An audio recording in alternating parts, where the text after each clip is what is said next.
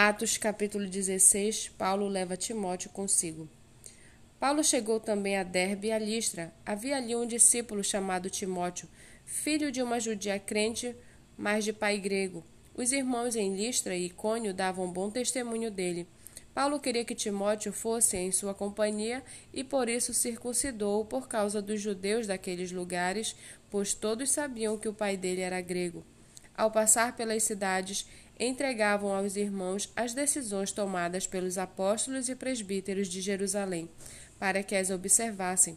Assim, as igrejas eram fortalecidas na fé e dia a dia aumentavam em número.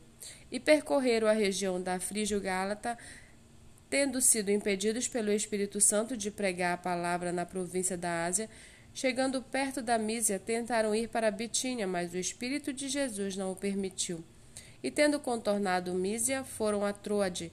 À noite, Paulo teve uma visão na qual um homem da Macedônia estava em pé e lhe rogava, dizendo: Passe a Macedônia e ajude-nos.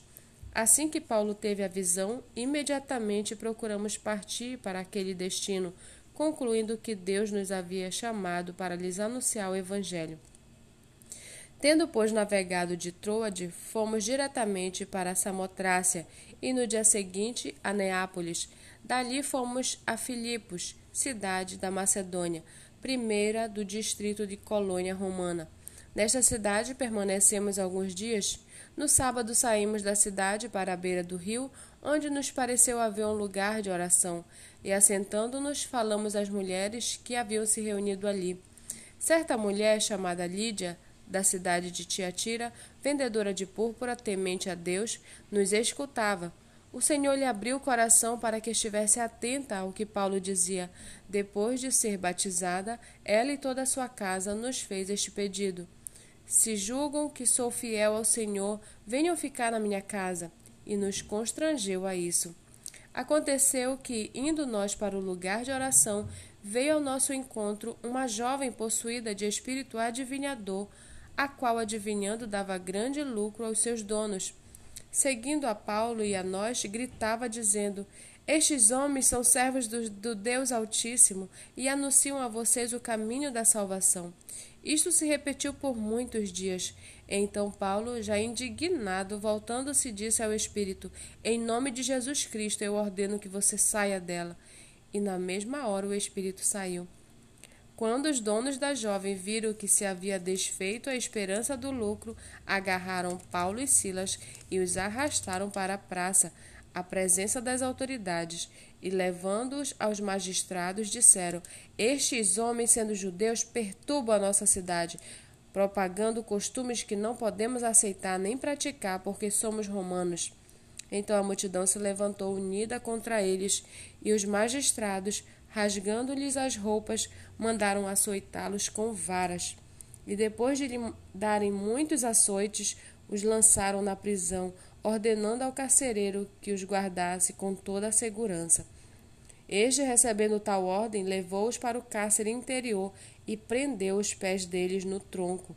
Por volta da meia-noite, Paulo e Silas oravam e cantavam louvores a Deus, e os demais companheiros de prisão escutavam. De repente, sobreveio tamanho terremoto que sacudiu os alicerces da prisão. Todas as portas se abriram e as correntes de todos os presos se, se soltaram. O carcereiro despertou do sono e, vendo abertas as portas da prisão, puxando da espada, ia suicidar-se, pois pensou que os presos tinham fugido.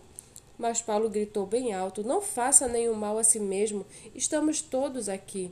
Então o carcereiro, tendo pedido uma luz, entrou correndo e, trêmulo, prostrou-se diante de Paulo e Silas. Depois, trazendo-os para fora, disse: Senhores, que devo fazer para que seja salvo? Eles responderam: Creia no Senhor Jesus e você será salvo, você e toda a sua casa e pregaram a palavra de Deus ao carcereiro e a todos os que faziam parte da casa dele. Naquela mesma hora da noite, cuidando deles, lavou-lhes as feridas dos açoites. Logo a seguir, ele e todos os membros da casa dele foram batizados. Então, levando-os para sua própria casa, deu-lhes de comer, e com todos os seus manifestava grande alegria por ter crido em Deus. Quando amanheceu, os magistrados enviaram oficiais de justiça com a seguinte ordem para o carcereiro: Põe aqueles homens em liberdade.